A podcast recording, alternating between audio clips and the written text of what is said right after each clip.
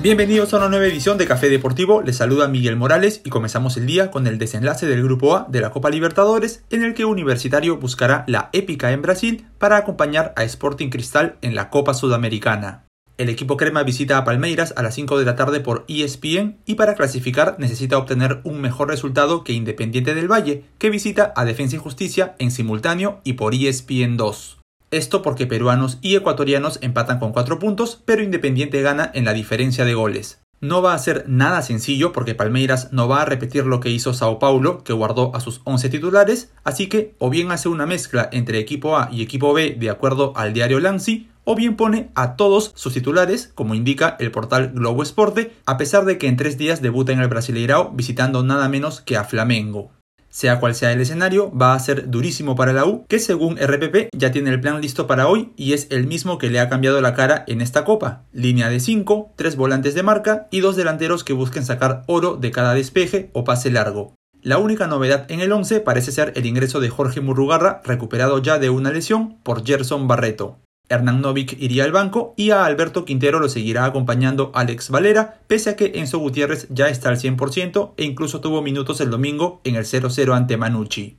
Ahora bien, lanzo una pregunta. ¿Lo que planteó Roberto Mosquera contra Sao Paulo es más o menos lo que viene haciendo Ángel Comiso? Yo sé, los jugadores de Cristal tienen otro perfil, Cristal como colectivo, más allá de jugar con tres o cuatro al fondo, fue y es capaz de elaborar con el balón, algo que a la U le costó en todo el año, pero digo que es más o menos lo mismo, uno, por la disposición táctica, y dos, porque si Cristal cambió la idea en Brasil, intuyo que fue para ser más ordenado y resistente, como sí lo es la U ahora, pero no lo logró. Para ello hay que trabajar bien sin balón y esa parece ser una deuda del cuadro celeste y más bien una fortaleza del equipo merengue. Desde antes de las finales del 2020 entre estos dos equipos y todo este año también, cuando la gente comparaba Mosquera con Comiso, había uno que hacía todo bien y otro que hacía todo mal. Pero el fútbol siempre puede dar revanchas. Para cerrar con este bloque, Independiente del Valle obviamente pondrá lo mejor que tiene, comandado por el Titi Ortiz, que en sus últimos 11 partidos ha participado directamente en 14 goles, una cifra bastante buena, mientras que Defensa y Justicia, para tranquilidad de la U, también pondrá su mejor 11 porque en los próximos dos meses solo le queda competir por la Copa Argentina, que ni siquiera tiene programación. Y en el Halcón de Varela, la gran amenaza es Brian Romero, quien lleva 17 goles en sus 17 partidos internacionales. Es importante destacar también que este será el primer encuentro de la historia de la Libertadores que será arbitrado por una terna 100% femenina. La jueza principal será la brasileña Edina Alves. Siguiendo con los peruanos y la Libertadores, ayer el Inter no pasó del 0 a 0 ante Always Ready en Porto Alegre. De todos modos, le alcanzó para clasificar primero en su grupo, seguido de Olimpia, que tenía que vencer por 4 goles a Deportivo Táchira para pasar y le ganó 6 a 2.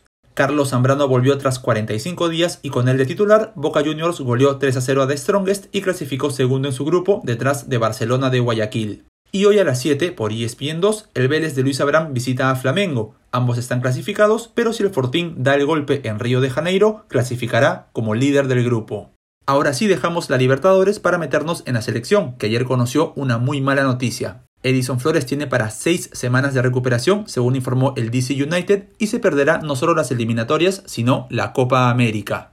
A propósito de este torneo, parece que será organizado íntegramente en Argentina. La ministra de Salud de ese país, Carla Bisotti, dijo, abro comillas, recibir a 1.200 personas con un protocolo estricto no es ninguna situación epidemiológica de gran relevancia. Y por la tarde, la Comebol sacó un comunicado diciendo que ya se presentaron los protocolos y ahora todo queda en manos del Ministerio de Salud argentino. Sin embargo, si la ministra de Salud ya había dicho eso, entiendo que la confirmación es un mero trámite pese a la oposición de mucha gente. Ayer se registraron 35.000 nuevos casos y fallecieron 532 personas. Y según el periodista Horacio Zimmerman, la Comebol autorizó que la lista provisional para la Copa Libertadores se amplíe de 50 a 60 jugadores siempre que se haga antes del 1 de junio. Además, ahora podrán viajar hasta 28 futbolistas, pero la lista para los partidos seguirá siendo de 23. Hoy llega al Perú Gianluca Lapadula y en México el Cruz Azul de Yoshimar Yotun y Juan Reynoso verá acción en cancha de Santos Laguna por la final de ida de la Liga MX. Las últimas dos veces que el equipo de la comarca llegó a la final fue campeón, ya le ganó una final a Cruz Azul en 2008 y por el otro lado ya todos sabemos la maldición que arrastra la máquina cementera que lleva 23 años y medio sin ganar la liga. Y al estar tan cerca, los boletos para el partido de vuelta se acabaron en dos minutos y la reventa llegó a mil dólares según la web Bolavip. Pero eso ya será el domingo. Hoy el atacante Brian Angulo es la única baja para el equipo de Juan Reynoso y Yotun empezaría el partido en el banco. Ahora un mix de noticias para cerrar el día. Villarreal ganó la Europa League y estiró a cuatro años la sequía de títulos del Manchester United, amplió a 10 las finales consecutivas que un equipo español le gana a un inglés, y aunque el submarino no falló ninguno de sus 11 penales, el entrenador Unai Emery asegura que no los ensayaron. Este señor pasó a la historia como el único técnico en ganar cuatro veces esta competición y el presidente del club, Fernando Roy, avisó lo siguiente. Que ningún equipo venga a quitarnos nuestros jugadores. Será interesante verlo porque puede chocar con la voluntad de algunos futbolistas como Pau Torres o Gerard Moreno, que pueden querer salir ante el interés de otros clubes grandes, pero al mismo tiempo es triste ver cómo se desmantelan rápido los equipos chicos que hacen buenas campañas. Seguimos en Europa porque dos técnicos de mucho renombre dejaron sus cargos. Antonio Conte se fue del Inter de Milán, según la Gaceta de Sport, esto es porque el club quiere ingresar al menos 100 millones de euros vendiendo jugadores y él no estuvo de acuerdo. Y se terminó el segundo ciclo de Zinedine Zidane en el Real Madrid. La noticia se filtró ayer por la noche, el Real Madrid lo hizo oficial hoy mismo y los posibles reemplazantes hasta ahora son el propio Conte, Massimiliano Allegri o el Ángel de Madrid Raúl González, que hoy dirige al equipo filial del Madrid en tercera división. Volvemos a suelo peruano porque RPP conversó con José Bellina, el gerente deportivo de Alianza Lima, quien dejó varias frases interesantes. Primero confirmó que utilizarán el grupo de extranjeros que les queda, pero están evaluando perfiles y uno de ellos es Diego Buenanote. Y sobre Farfán, dijo tener la esperanza de verlo jugar el clausura, pese a que el médico que lo operó habló de 10 meses de para. Esto es, según Bellina, porque existen dos caminos para Jefferson, la operación y la recuperación larga, o la terapia sin cirugía y recuperación más corta, pero sin curar el problema de fondo. La Foquita deberá buscar opiniones, evaluar y decidir.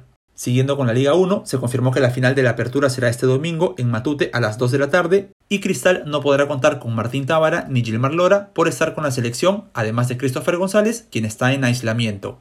Mañana se sortea la Copa Bicentenario, que otorgará un cupo a la Copa Sudamericana al ganador. Participarán los 18 equipos de primera y los 12 de segunda, no se jugará con grupos, sino con llaves, y todo empieza desde los 16avos de final en adelante. Eso sí, Cristal y Atlético Grau pasarán directo a octavos de final por ser campeón nacional y campeón de la última edición del torneo, respectivamente. Esto gracias a la información del periodista Edson Ochoa.